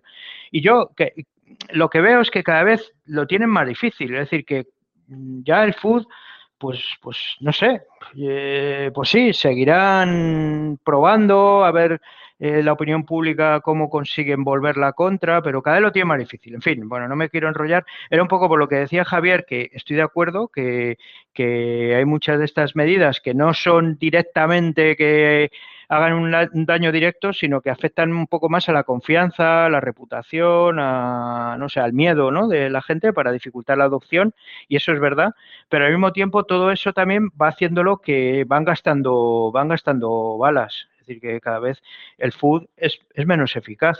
Y eso, vamos, que eso se ve, no es que sea una opinión mía. Sí, sí, sí. Por, por, cierto, ¿sabes quién en el gobierno de España es el que más participó de este food? O sea, ¿os acordáis de cuando todavía estaba Mica, la, la ley esta de cripto en la Unión Europea en negociaciones y se habló de que iban a prohibir la minería de Bitcoin en Europa? Pues al final no se hizo, pero ¿sabéis qué grupo parlamentario incluyó eso en Mica, en, el borrador en el que estuvo? Pues fue la alianza de los verdes eh, de Europa, donde estaba como único representante español nuestro, nuestro actual ministro de Cultura, Ernest Urtasun. Ah, Urtasun, además, tuiteaba sobre Bitcoin. O sea, yo creo que es Sí, sí, sí. uno de los pocos europarlamentarios que se había leído Mica y que Pero intentó hacía food, hacía, hacía, hacía food a tope. No, Sí, hacía sí, este sí, food concreto. Del, o sea, este es el que tuiteaba sobre, sobre el exceso de energía y Bitcoin El gasta más que. Austria, más que Noruega, todo eso. Sí, sí, es verdad, es verdad. Sí, sí, estaba Pues a tope. este- Pensaba que ibas a este- decir Mafo o así, pero es verdad que era No, no. Este, este, este que es el que va a descolonizar los museo- el Museo del Prado. Este, este brillante ejemplo de, de hombre político, de hombre de Estado, era la principal voz contra Bitcoin en el Europarlamento.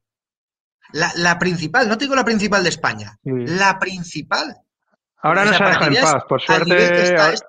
está con los museos y ya se ha olvidado de Bitcoin, así que, en fin, no sé si es mejor o peor eso, pero... No, no, bueno, pero, pero sirva como ejemplo. O sea, como ejemplo de, de, de qué es lo. O sea, yo, yo hablé, cuando, cuando Mica estaba el borrador, yo le di la lata a unos cuantos eurodiputados. Concretamente a, un par que conocía del PP y, además a otros que no conocía, les hice campaña por Twitter y les, les di la lata. Y- y me confesaron todos que no se habían leído la ley que no sabían de lo que estaba hablando, que tenían mucho jaleo. Y no te estoy hablando de gente que haya cogido del Parlamento Europeo al azar. Eran gente que estaba en la comisión pertinente. Que no se leen las leyes. Que yo me leí el primer borrador, que creo que eran 350 páginas, y ya el segundo, que eran 400 y pico páginas, dije, a tomar por culo, no me lo leo. No me lo leo. Uso el buscador y busco las partes que me interesen y le dedico lo mínimo. Eh, pues sí, sí. Los Yo creo que eurodiputados solo, no solo se lo leyó Javier. Javier Maestre, yo creo que se lo leyó nada más aquí. Bueno, pues porque, porque es un señor muy sacrificado.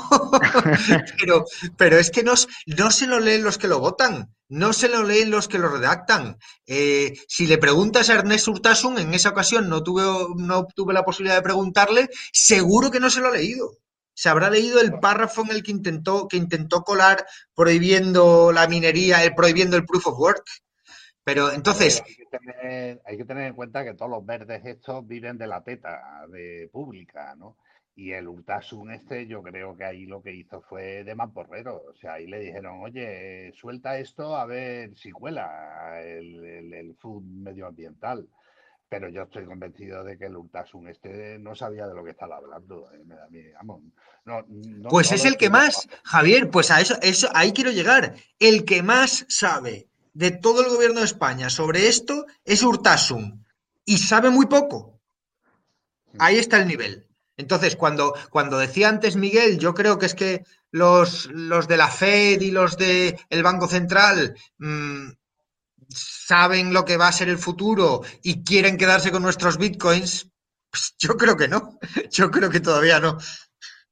No, yo no, no, no digo eso, digo que no están tan unificados, ni para bien ni para mal, o sea, como que tienen ideas muy, a veces contradictorias puramente. No, no, no conocen el futuro porque no lo conoce nadie, pero que se debaten, es lo que quería decir, igual me he explicado mal, que se debaten entre actitud de verlo como otra fuente de ingresos, digamos, como mm, domesticarlo, digamos, ¿no?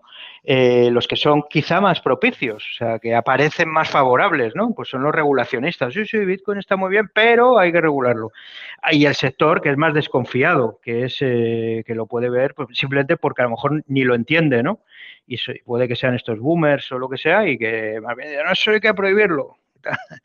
Eh, que ahora en la Unión Europea pues todos son prohibiciones iba, iba por ahí, no, no, no que lo entiendan, yo estoy de acuerdo con eso, que, la mayor parte de los, y el Urtasun es verdad que es un mamporrero. La, la, prueba está que no ha vuelto a hablar de Bitcoin. Si fuera un tema que de verdad le preocupara o le interesara, pues seguiría diciendo algo, alguna cosa, ¿no? Eh, no sé, que estamos evaporando los océanos, alguna cosa de estas. Pero no ha vuelto a decir nada, ahora está otros temas.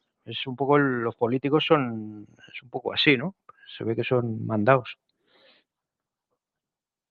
Sí, mucha gente que está en las cúpulas, pues hay que reconocer que también son unos mandados, ¿no? Están ahí pues porque han aprendido a, saber qué, qué, cosas se tienen que meter en la boca, ¿no? Por decirlo de alguna manera, ¿no?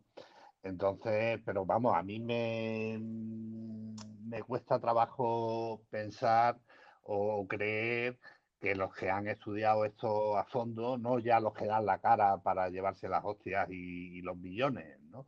Eh, sino la gente que está ahí detrás eh, moviendo los hilos, mm, que realmente no se den cuenta de lo que tienen entre manos. a mí me cuesta trabajo creer eso, la verdad. Pero bueno, en fin, vamos a ver. Pero es que ¿quiénes son esas personas? Es que cuando se habla de quién los que están ahí detrás moviendo los hilos, a mí me gusta intentar llegar nombre y una pueden, ser pueden ser burócratas, un segundo escalón, los que preparan los argumentarios, o sea, sí que obviamente, pues yo qué sé, para hacer una cosa como eh, concebir todo esto, las CBDC, las MIC, el MICA, todo esto, pues tiene que haber gente que sepa de qué habla, ¿no? Pero no son los que están dando la cara, eso simplemente les pasa en el argumentario y, y ya está. Y, en todo caso, pues si andan perdidos, pues, pues mejor así, mejor que no entiendan nada, ¿no?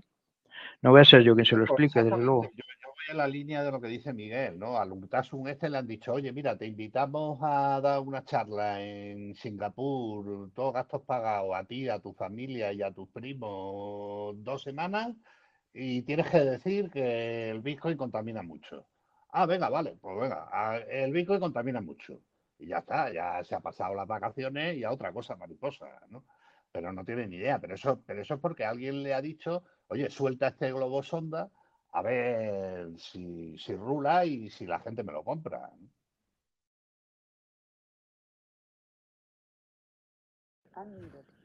Buenísimo, que, siga, que sigan viniendo, que vamos a mandar más memes y, esto se arregla rápido. Se desmonta rápido. Vamos a, vamos quizá a hacer una, dejar una intervención más. Llevamos a hora y media.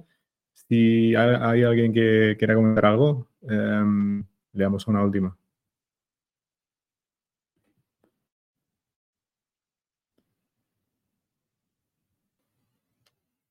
Si no hay nadie más, esto es como, los, como en las bodas, eh, que habla ahora.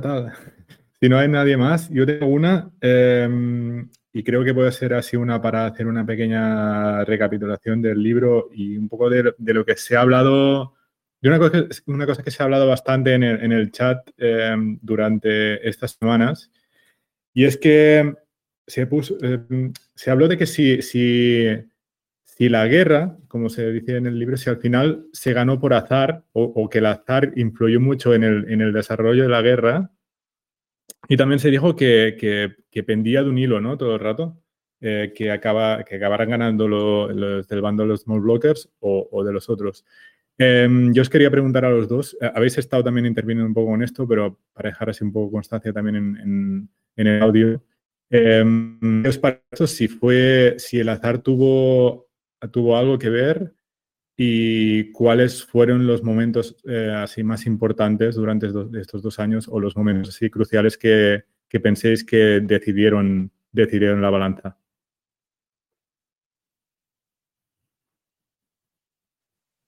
Tú primero, Mel. Eh, sí, estaba muteado. Eh, yo eh, no sé si de hablar de azar, lo que sí creo que fue decisivo fue la torpeza la torpeza de los big blockers. los big blockers tenían, o sea, no, no podemos decir como que esto fuera un resultado predeterminado, previsible, es decir, no, esto tenía que acabar así. En ese sentido, pues es azaroso, ¿no?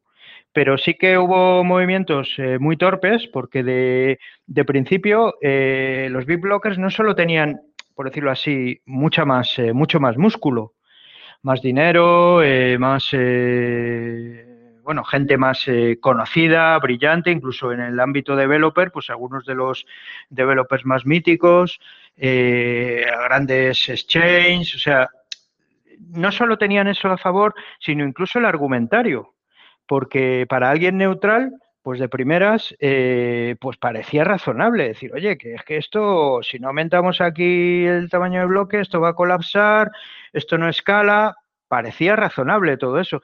De hecho, era nadie discutía eso, o sea, eso era algo asumido, que había que hacer algo, ¿no?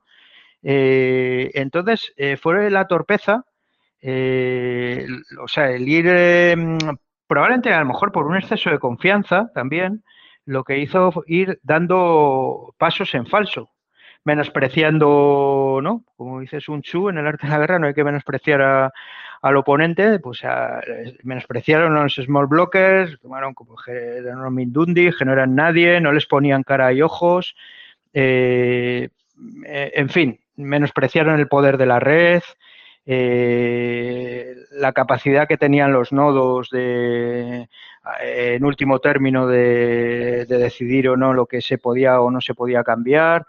Todo eso lo menospreciaron, todo eso está muy bien explicado en el libro. Y entonces, pues en ese sentido, yo creo que eso afectó al resultado final, pero no, no azar en el sentido de que fuera... O sea, yo creo que los small blockers, small blockers tenían muy claro de una manera, para mí, insisto mucho en eso, muy asombrosa. O sea, yo creo que fueron verdaderamente eh, visionarios porque en ese momento tener claras estas cosas era, era muy, muy difícil. Eh, ahora es fácil porque lo hemos visto empíricamente, ¿no? Lo hemos visto puesto en marcha, incluido todo el tema del poder de los mineros, entonces nadie no se discutía, todo eso, ¿no? Entonces, eh, si la pregunta es, no sé si va por ahí Entropy, si estaba de algún modo predeterminado el resultado, yo, yo, yo estoy seguro que no, que no, no, para nada. la amenaza, este la amenaza es real. Sí, a mí me pues, cuesta pues porque no, no, tengo, no soy un especulativo, pero bueno, sí, sí, feliz. No, pues, pues yo en su día eh, coincido, es que coincido casi completamente con Miguel. O sea, yo en su día mm, pensaba que pendía de un hilo, pensaba que había sido David contra Goliat, que los big blockers iban a ganar y que los small blockers estuvieron muy ágiles y muy hábiles y le consiguieron dar la vuelta y que Goliat estuvo muy torpe.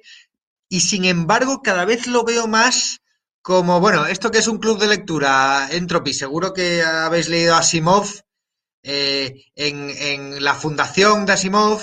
En el segundo libro de la fundación hay un capítulo que es sobre un general, el general Belrios, que está, es, el, eh, es como Belisario en el imperio bizantino y está reconquistando todo el imperio y está atacando a la fundación y al final se descubre, se llama La mano muerta el capítulo, porque porque no tenía forma de ganar, porque su propio éxito iba contra él en la corte. Bueno, me estoy haciendo un lío, pero estoy intentando explicar que cada vez veo más, no la inevitabilidad, pero sí que los small blockers, aunque fueran pocos o aunque fueran, estuvieran poco organizados, estaban en la colina, estaban defendiendo desde arriba.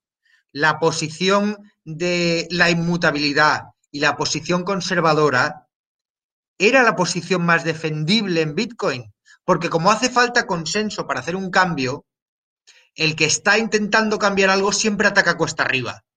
Y entonces, en el momento en el que...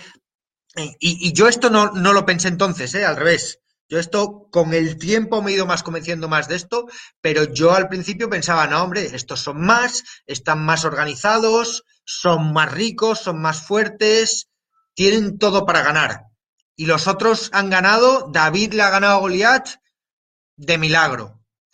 Y con el tiempo he ido pensando, no, espérate, David estaba en terreno más alto. David tenía la onda, que es una tecnología más avanzada. David estaba dándole tortas al otro desde lejos mientras el otro se cansaba. Mm, o sea, cada vez he ido más apreciando la fortaleza de la posición de los small blockers. Y la, Tenía la, pólvora, ¿no? Que diría Álvaro de María. Pues, tenían la pues pólvora. tenían una tecnología, tenían una posición muy defensiva, tenían una tecnología superior. Estoy totalmente de acuerdo. Sí, sí, estoy de acuerdo que yo no lo había pensado así, pero tienes razón, claro. La inercia, por decirlo de algún modo, iba a favor de no moverse.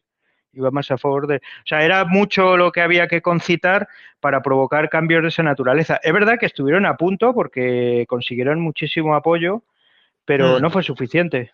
No fue suficiente. Y luego entraron, duró mucho tiempo.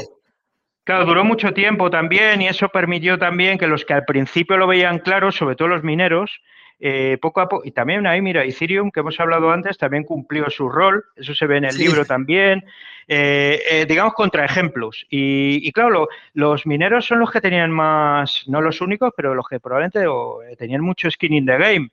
Entonces, No, era un no era un juego para ellos. O sea, de momento dices, sí, sí, claro, bloques más grandes, así ganamos más comisiones, tal. Parece, parecía buena idea.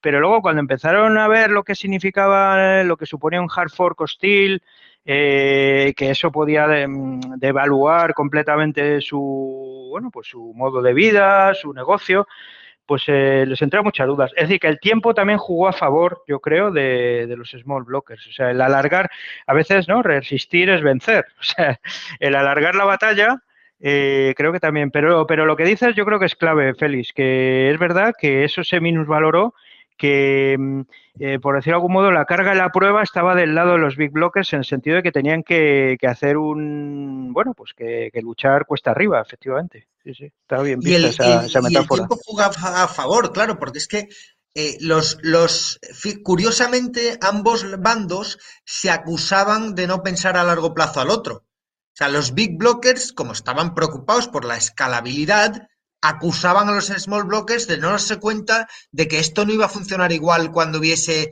el doble o el triple de usuarios. Y entonces que no estaban pensando en el futuro, era su acusación. Y los small blockers decían, no, vosotros sí que no estáis pensando en el futuro, porque ¿qué va a pasar con la carga sobre los nodos cuando esto, cuando se multiplique toda la cadena de bloques por tanto y sean no sé cuántos gigas y no sé qué? Y, entonces uno estaba pensando a 10 años vista y el otro estaba pensando a 30 años vista. Pero en el corto plazo, el que de verdad tenía un, el incentivo era para no tocarlo. El incentivo era no tocarlo. Los mineros tenían más que ganar si no se tocaba en el corto plazo y tampoco tenían mucho que perder en el largo plazo. Sí, no, no sé, no sé, la verdad. Sí, aunque también es verdad que en aquel momento no había tanto miedo. O sea, ahora los cambios se tiene claro que no se va, no se a hacer ningún cambio duro, ¿no? Mm, eh, pero en aquel momento había más riesgo de cambios un poco a la ligera, yo creo. Pero porque era más pequeño Bitcoin, la comunidad, tal.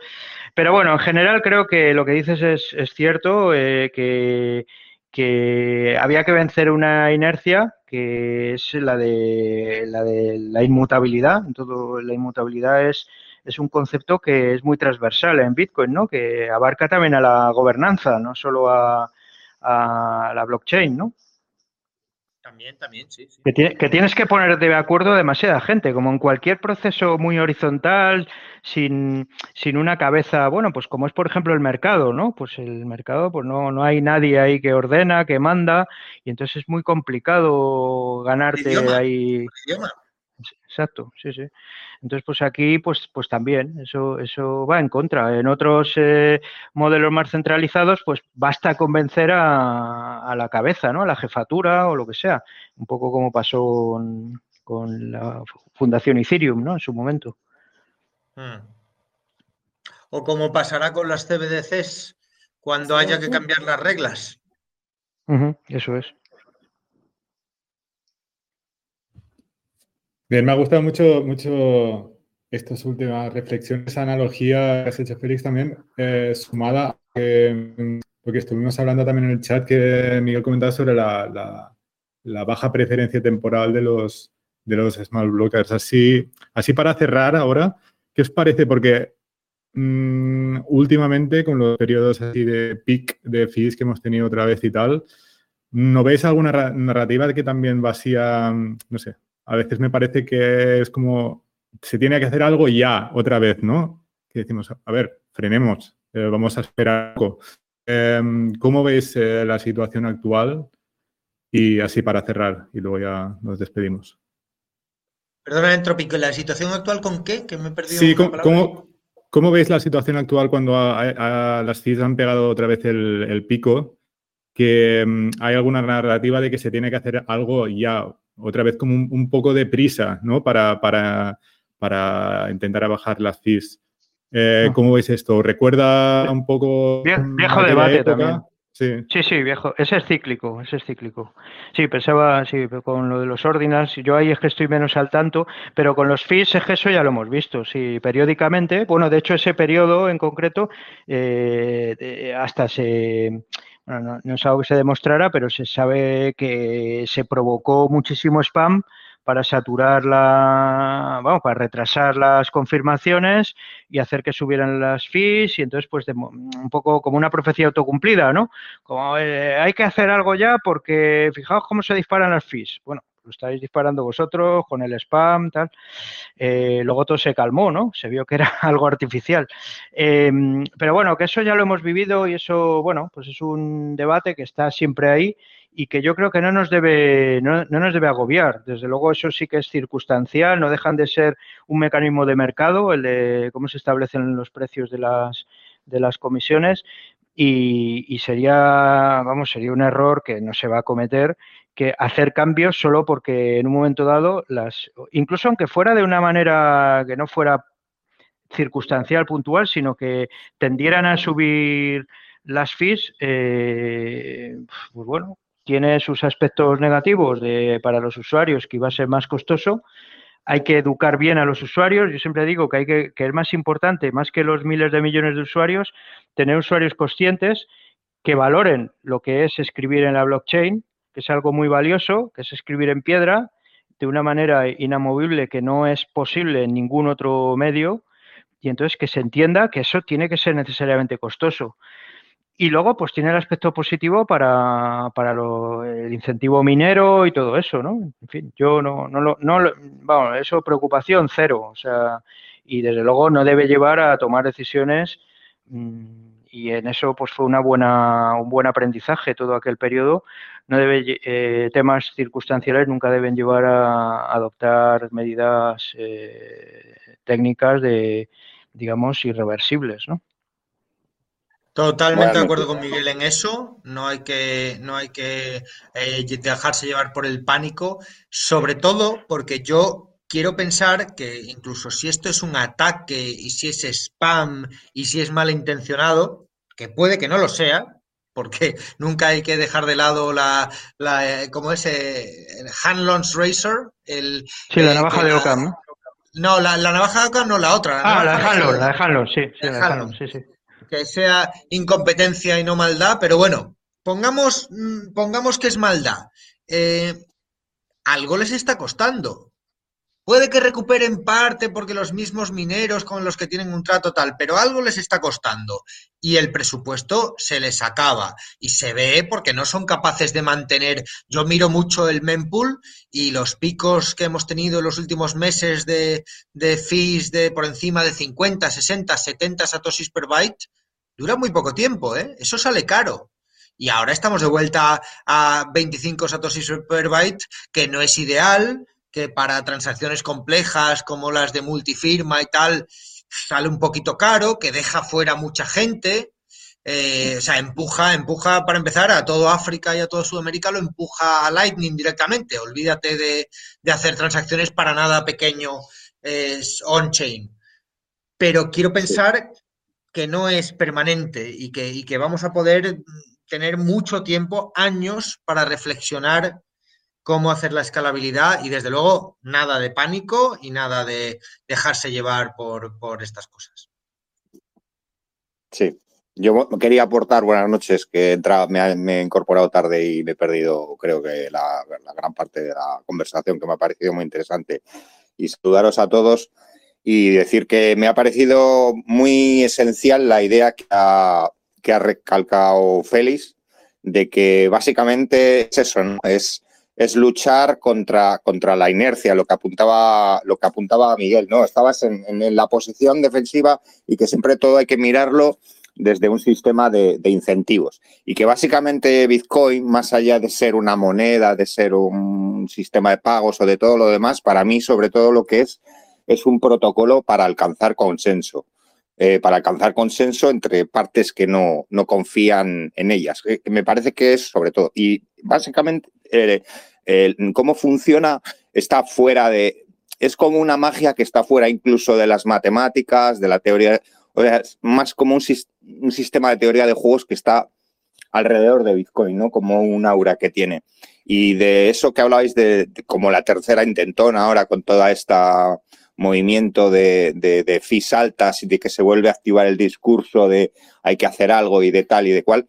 A ver, yo pienso que, eh, o sea, el tamaño del bloque no es inamovible. Yo pienso que en algún momento dado eh, la tecnología, si, como sigan evolucionando el ancho de banda, la capacidad de proceso y tal, eh, es posible que se pueda mover, pero desde luego que es una solución que es trivial tomarla en un momento y se puede terminar y en algún momento, pues yo en un, tiempo intenté hacer una gráfica de, calcular eh, como un índice de lo que es eh, el precio de la, o sea, el precio de la capacidad de, computación, del ancho de banda, todo meterlo en un índice y, compararlo, ¿no? Y lógicamente ese índice pues va más. Eso quiere decir que en algún momento el sentido del tamaño de, de bloque de un mega pues deje de tener sentido, pero intentar escalar ahora sí con eso, pues, pues lógicamente es una solución, la peor, no es una solución ni, siquiera que se plantee un ingeniero, ¿no? Básicamente hay que buscar otras formas, pero que, que me parece que no es inamovible. O sea, que en algún momento tendrá sentido. Pero vamos, que no, no es no es una solución, o sea, no es, es, es lo más sencillo.